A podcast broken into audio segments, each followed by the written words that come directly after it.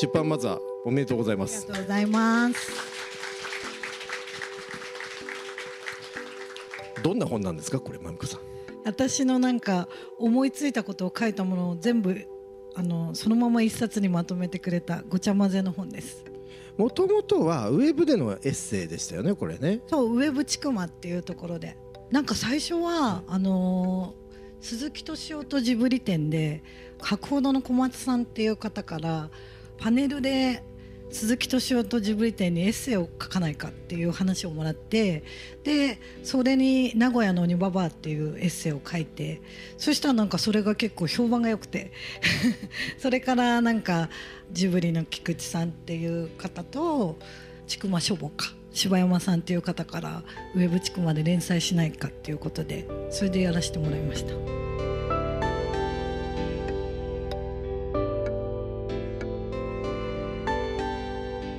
鈴木敏夫のジブリ汗まみれ。今週は千曲書房から出版された鈴木さんの娘の鈴木まみ子さん初めてのエッセイ集「鈴木家の箱観光記念トークショー」の模様をお送りします。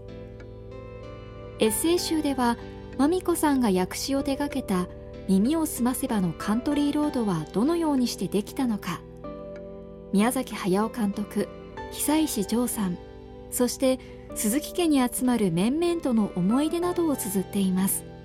司会は日本テレビの依田健一さん。出演は鈴木まみ子さん。そして鈴木さんです。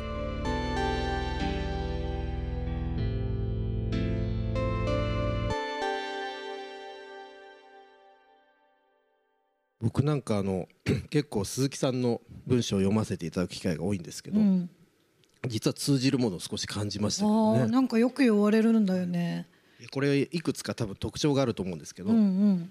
一つはですね具体的なんですよ、はい、すごく抽象にいかないというか、うんうん。昨日のことのように覚えているようにうん。こう書いている、うん。でそれを裏付けるやっぱ記憶力ですよね、なぜそれだけのことを覚えてられるのかっていうのが そこはもう強烈にへえあのなんていうか通じるというか血なのかわからないですけど、うーん。そういうところは感じませんでしたか鈴木さんは？うん、やっぱり感じたよね。だからまあかあの初めては仕事をしたっていうのは、ね、週刊誌の仕事で。でそこでね僕は叩き込まれたんですよ。要するに、ね、そんな難しいこと言ったってねみんな喜んでくれないよって。そう具体的に何があったか、ね、それがまず一つとまるでその場に自分がいたように書けって。でこれは鍛えられたんでね。でそれが身についてたんですよね。そしたら当然結果として何が起こるかっていうとね書いたものが映像的になるんですよね。文章というより。目に浮かぶ、そしたら豆がねちょっと似たようなことやってたんであ面白いなと思ってそこは思いましたね。私鍛えられてないのすごくない？ね。え すごいよね。確かに。だでもほら文章ってね、書くときにこう自分なりにそのプロフェッショナルじゃなくてもこうやって書こうってこうほ方向性を決めるじゃないですか。まみこさんそのまあ、今で言うとそのちょっと具体的に書いてみようかなとか、そういうこうアプローチはどういうふうに決めたんですか？いやでも具体的にっていうのは多分書くことじゃなくて普段から具体的なに話す性格なんだと思うだから抽象的なことってわからないから なんか映画とか見てても抽象的だと分かんないタイプだから結構それは元からの性格もあって文章でも一段と具体的に書こうって思ってるのかもしれない。伝わりやすいように。やっぱり豆って勉強してないじゃん。どういうこと？勉強っていうのは難しい。いろいろ本読んだり。してるよ難しい本ってね具体的じゃないのよ。あ抽象的だったりするの。んうんうん。でそういう訓練はさしてない？うんうん。でそういう人がねものを書く？うん。というのはどういうことなんだろうって。そうそう最初のうちは？うん。そうやってねあの少し書いてたら面白いってことになって注目してるされるんだろうけれど。でしばらくするとどうなるんだろうって。その魔の予言みたいのやめてくれ だそういうこと考えるよね。うーん。よだちなんかどう思ったの？まあ親しいからそういう言い方しちゃいますけど。まみこさんの文章、うんいやーだから僕はすごくまみこさんって鈴木さんの文章たくさん読んでこられたのかなと思ったんですよ。ああいやもう一回も読んでないです。勉強しないのよ。そうなんですね。だって勉強したらさ吸収しちゃうじゃん、まあね。うん、だから一回も読まないようにしてますいやーそれでいてだからあれだけまあやっぱり鈴木さんの文章って僕あの好きなんですけどあのー例えば何ですかね今でも連載とか鈴木さんのありますけど昔のこう有名な女優さんのこととか書いたりするじゃないですか。うんうんうんで たまに僕あの鈴木さん書いてすぐぐらいの時に感想をこう求められてちょっとよ読む時があるんですけど全く知らない女優さんとかもいるわけですよね。うんで普通興味持てないじゃないですか、うんうん。あれ全く知らないなんか鈴木さんが当時知り合った編集者の方とか出てくるんですけどそれがね楽しく読めるっていうのがうん。これが不思議なんですようね。ん。もう読み物として面白いってこと？そうなんですよ。うん。で鈴木さんは特にあの普通に構築することはもういくらでもできるわけですよ、うん。手癖でできるっていうか。でその例えば文章で言うと分かりやすく言うとあの入り口と出口ってありますよね。でなんとなくその入り口でこう提示していたことがあの短い文章だとこう出口でこう帰着してる方がいいじゃないですか。読んでる方も。でそういうのはもう鈴木さん飽きちゃっていて入り口と出口は全く違ったりするんですよ。でこれ結構腕がないと難しくて、うん。そういうのが、まあ、あのそこまでまあ鈴木さんはい言ってるんですけど、うんうん。こうやがてなんかまみこさんもそういう素養が出てくるのかなっていうちょっと予感が。できるようになるかな。飽きちゃったねだから。うん古典的な書き方に、ううん。んまあ、こんな話しててもしょうがないけれど。まあそれこそあれですよね。宮崎駿さんがあのどんどん新しい表現をずっと開拓し続けるうんそのトトロ2を作るわけでもなく、うん。ラピュタ2を作るわけでもなく新しい表現を追求してるっていうところと多分ん通じるとこありますよねこれって。宮崎さんも考えてんだ。そうだよ。新しい映画作ろうとしてるもん今回ね君たちはどう生きるかっていうんであの集大成とか今までの宮崎アニメの、うん。とかいろんなことおっしゃってたけれど僕は全然ねそばにいてねそうは思わなかったんですよ。ううん。んまた新しいことやってんなっていう。だって通り一遍の映画じゃなかったもんやっぱり。私4回見たの。そうここにもう私はジブリが好きではなかったって書いてあるけど本当に今までジブリ映画を見てまあまあ面白いぐらいだったんだけど「君たちはどう生きるか」はもう本当にいまだにまだ見たい。っていうぐらい初めてジブリを好きになったかなって思ってる。それ例えばどういうところが良かったんですか？映像もいいしもちろん音楽もいいし内容がもうちょっと意味わかんないんだけど何度も見たくなる。なこれどういう意味なんだろうって何度も知りたくなる。ちょっとでも納得したくなるっていう映画かな。宮崎駿っていう人はね宮さんっていう人は、そうなんて言ったらいいかな。新しい主人公？うん。あやろうとしてるんだなってことはそばにいて分かった。うん男の子のね。そう。そうするとあの男の子ってさパズーと全然違うじゃん。全然違う。何が違うの？暗い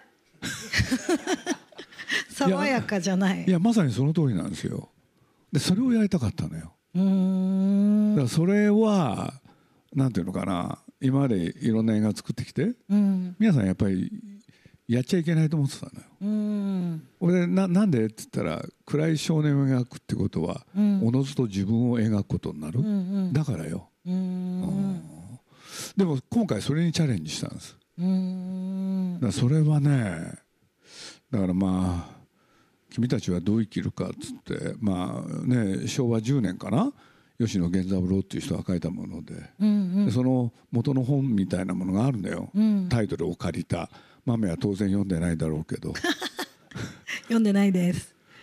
でその少年がさちょっと関係あるのよ。うん。いい子じゃないのよ、コペル君？うん。うん。一見いい子なの、うん。でもねよーく読んでいくとねあれって。うん。で多分ねそこら辺に惹かれたと思うんですよ。うん。俺でそれを描くことは自分を描くことになる。うん。でそれはやっちゃいけないことだと思ってたんだけれどねえまあ年を取ったんだからいいんじゃないって。うん。多分そういうことだったと思う。その原作にアオサギは出てこないの？出てこない。でもそのアオサギあ出てこないけれどその原作のそういう部分を出すのに、うん。アオサギみたいなの役に立つ、うーん。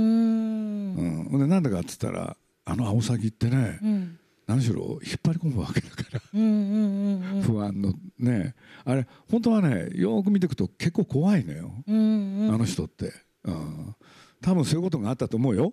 まあそんなまみこさんがねその君たちはどう生きるかで初めてそれだけジブリ作品が好きになるわけです、まあ、さっきのちょっと話に出ましたけど、うん。とにかく見てこなかった。うん。そのまあ本の中にも書かれてますけど、うん。このまあその何ですかジブリ作品そして鈴木さんとの向き合いっていうのがこうどうやって変わってた変わってったかっていうのは本の中でもすごくあの書かれてて印象的なんですけど、なんで見たくなかったんですかでも当時は。ジブリのなんか鈴木敏夫の娘っていうのでやっぱ冷やかされたりとかもしたしなんか私はパパが何の仕事してるかも全然分かってなかったから嫌だしかなかったナウシカって言われてたんだよね。そうナウシカとか言われて。えあだ名がですか？そう。なんかあのあみみんなに言われたわけじゃないけどたまにそうやって冷やかされたりとか、まあ、子供の頃ってそういうの嫌じゃん？だからすもう嫌だなってずっと思ってなんで普通の家に生まれなかったんだろうって 思ってた。だだから多分そう思ってた自分？うん。描こうとするとうん文学になってくのよ。うん。多分ね。うんうん。そういうことじゃん。うんうんでまみこさんは本の中でもそれはすごく正直に、うん。かつ先ほどの具体的にうん。書かれてますよね。うんうんでもこれまた本に出てきますけど変わっていくわけじゃないですか。うんうん30代ぐらいこう前後、うんうん。その新変化っていうのはうん。何だったんですかね、いややっぱりあの人を通じてパパと接するようになってそれでやっと接せれるようになったっていうのはあってパパと2人で話すってことがまずなかったから昔は。昔は。ずっとなかった。今はやっと2人で話せるようになったっていうぐらいだけどでも今日のトークショーももう依田さんがいるっていうのですごい心強い。依田さんがいなかったら何話していいか分かんないっていう感じだからまあやっぱり人を通じてだね。それこそ高校の友達と一緒に映画見るようになったり、まあ、最近ではオンラインサロンのみんなからパパのこといろいろ聞いて一緒に接してくれるようになってやっと普通に話せるようになったっていう感じかな。まあ当たり前だよね。なあこんなさ親子でこんなとこに出てきて。なんでやんなきゃいけないの？それは娘のためでしょ。娘のためって何なの？娘が娘の晴れ舞台に付き合わなきゃいけないでしょ。要するに娘の書いた本の？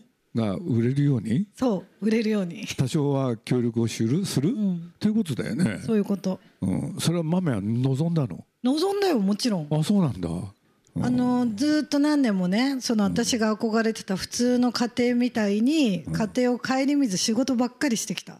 うん、だから今それを返そうってことだよ。え返す？今だからその償いをしようってこと。誰が？パパが。これ断るとどうなるのかな？断ると？うんでまあ最終的にはねこれは断らないって決めたんです。で断らないと決めたことによって僕の1週間は休息はなくなったんですよ。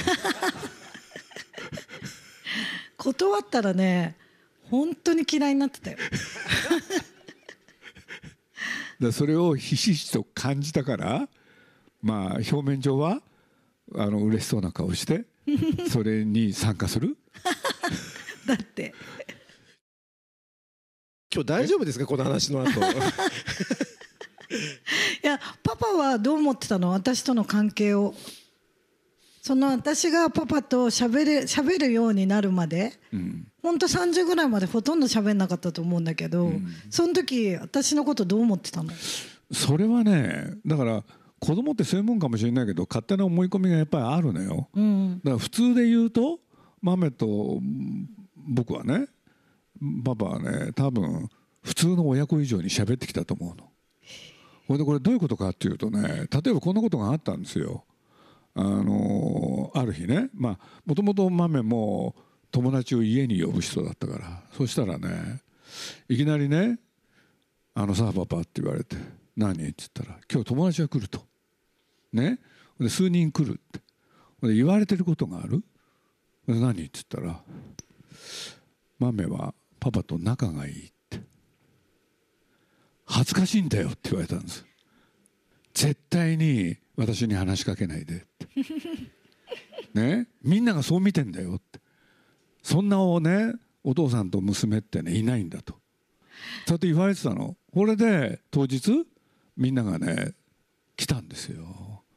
これで僕はまあ普通だったらねすぐね「お豆」って言って喋ってたのをその日に限って僕はね喋るのやめたんです。そしたらねいきなり豆が「あパパさ」って言い出したのよ。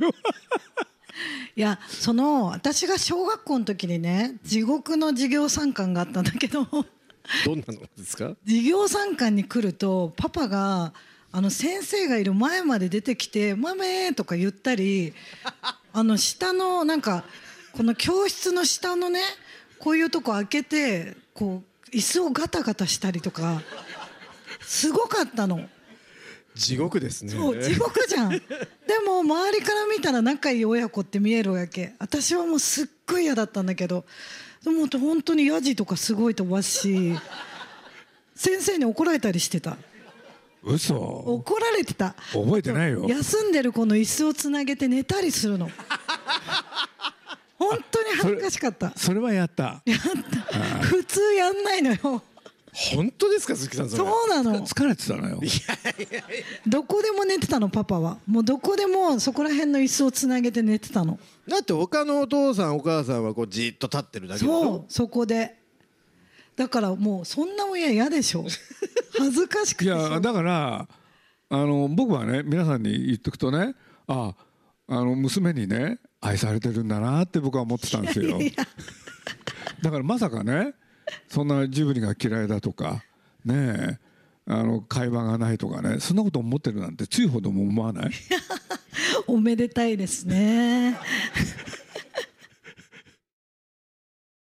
本の帯ありますよね今、うんうん。帯に米津玄師さんがなぜかコメントを載せてるんですけどこれあの僕からあえて説明させていただくと米津玄師さんっていうのはこのカントリーロードのまみこさんの訳詞が本当にすごいと思ってる人なんですよね。うんうんうんでそれをまみこさんにも伝えにいらしたんですよね確かねそう。ですでまみこさんが鈴木さんに聞いた話ですよ。うんあのそしたらあの米津玄師さんっていうのはあの、えー菅田将暉さんと結構な仲そうそうがいいんですよね。ですでまみこさん菅田将暉さんお好きなんですよね。はいでそのね米津玄師さんはまみこさんに、うん。その感想をね熱く語りたいのに、うん。菅田将暉君ってどんな人って。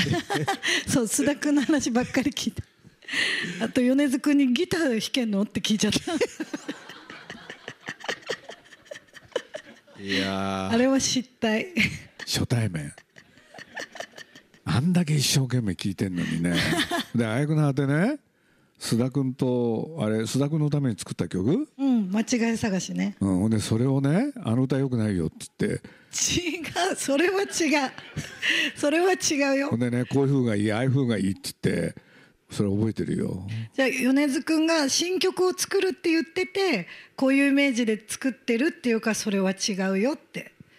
でも間違い探しが誕生したから。同じじゃん。同じでも名曲が誕生したでしょそのおかげ。え？本当はなんかもっと明るい元気なねなんか大阪の少年みたいな感じで作ろうとしてたって言っててそれは違うよ。透明感出そうっていう話をしたの。結局ね米津玄師はそのカントリーロードの話は一切できなかったんですよ。いやラジオの収録の後だったんです、そしたら米津君は当然最初から最後までね聞きたかったのはカントリーロードの話だけなんですよ。でも何にも聞けなかったよね。これまみこさんですね。僕音楽の仕事もちょっとしてるんでわかるんですけど、米津玄師が帯書かないですから。ね本当ありがたい本当にです書い僕これて。もこれ本当かなと思ったぐらいでもう、うん。ねうんで隣は鈴木さんでしょ、ん。親の顔が見てみたいっていうこの名コピー。名コピーね。で開くと結構ね鈴木さんとのツーショット写真から始まるっていう。そうなんです。でこれね鈴木さんがそこを開いた時に反反対されたそうなんですよね。反対も何もびっくりしたよ。誰だこれこんなことやったのっていう感じよ。その心っていうのは何だったんですか？だって鈴木まみ子のエッセイ集でなんでお父さんのとのねツーショットが口絵に出てくるのよこれ二重がさそれぞれ何か書いてねそれでなんかしてるみたいにしか見えないでしょ？だから変だなと思ったの？まみこさんこれぜひ入れたいと思った理由はだ何だったんですか？なんかこのやっぱり本を出すっていうのがすごい特別なことだったしなんか父と写真を撮ったこともなかったのでだからあのでオンラインサロンにプロカメラマンがいたのでこの機会に散歩して撮ってもらいたいなじゃあ載せようかなって。いういやあ僕あの後書きかなその最後の方にもまみこさん自分で書かれてますけど、うん。あのー、大体まあ本を出す人って、うん。あのーあーこれは記念にもなるなって気持ちもどっかにも多分少しあると思うんですよね、うんうん。特に最初に出す時とかは。うん。ででも普通は隠すじゃないですかそういう気持ち、うん何せこれ商品だから。だけどまみこさんあれですよね。もう堂々とこれ思い出作りだからって、うん。真正面から言ってるっていう意外と今までない本なんですよねこれ。えー、そうなんだ、ないよね。ないです。それを聞いてね俺も諦めたんですよ、うん。もうしょうがないやと思ってでもその気持ちを正直に書いてる感じが本全体のうんうん。中内容の良さにうん。多分つながってるような気もします、うんうんよだっちいいこと言うね。ナウシカっていうのがあるじゃん、うん。それこそ。もうさあれなんかねみ宮崎駿っていう人がね相談されたの。うん「鈴木さん」っつって「なんすか?」っつったら「絵本書きたい」って。で絵本書いてね食えるかなって言われたの。うんうん本で食うのは難しいですね。つって。えその時宮崎さんは何なの？作家なの？さあのあれなのよ。カリオストロの城っていうのをやったんだけれど、うん興行がダメだったのよ、うんうんうん。でやっぱり俺には才能がないって言うんでね、うん。アニメーション会社辞めちゃったのよ。で辞めちゃってアニメから足を洗って新しい世界で生きたい、うん。でそれで言うと宮さんという人はね本当は絵本が描きたかった人なの。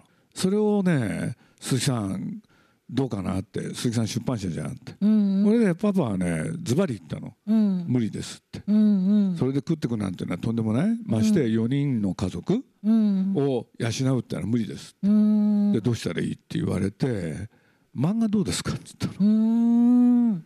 漫画だったら僕がやってる今アニメージュっていう雑誌うん。この中でもできる？うん。で特にアニメーションの情報誌だからうん。そういうことで言えばね普通の漫画誌でやれないこともできますようん。で例えばって聞かれたのよ。話早いのよ。でその頃具ね、体的だね。うん、足立満の「タッチ」とか。うん。なんていうの？ラブコメが流行ってた。うん。ラブコメの逆を行く？っうん。て言ってみたの。それどういうこと？って言われてちまちました話が多いから、うん。大きな話って。うん。壮大な。そう。うん壮大な話って何よって言われたの、うん。例えばですけれどってうん。苦し紛れに言ったの。うん。ギリシャ神話とか。これね単に言っただけなのよ、うんうん。そしたら皆さんがね「ナウシカ」って言い出したの。えーすごいね。ええまあギリシャ神話に出てくるんですよねナウシカ。あそうなんだ。これでギリシャ神話のね虫めずる姫君。うん。でナウシカってのいるんだよ、うん。でそれはパパ知らなかったから「えーそんなのいるんですか?」っつって「いい?」って言われて。うんそれで始まったんですよ。僕は目論見があったわけですよ最初から、これを映画にしたい、うん。うん、始まってすぐにそう思ったの。だけど皆さんはその気がないわけよ、うん。もうアニメーションでやるの嫌だって思ってたから、うんうんね。これでねあんまり連載してないうちにね単行本にしたのよ。これが売れればうん。映画にできるうん。でやってみたんですけれど全然売れなかった。ねあの漫画えあれ売れなかったんですか？売れないどころじゃないのあよのファン多いのにね。7万部出してうん。5万いかなかった。へえそのぐらい売れなかったんです。ようん。これでね諦めかかっててまあいろいろあって映画ができることになるんだけれどじゃあ映画がね作った後何万部になったか。ナウシカの映画は結構売れたの？売れた。10万部とかですか？200万部いったのよ漫画がですか？そうだから恐ろしいのよ。そのまま出した時は5万部だよ。変な話売れてない原作でもねやるようによっては売れるようになる。それを一つ証明したと思った、うんうんうんじゃあまみこさんとりあえず映画化じゃないですかこれ。鈴木家の箱っていう。私でも売れるの恥ずかしいんだけど。でこれ原作本が、まあ、200万部売れるわけです 200万人に読まれると思うと吐きそうだ。ね。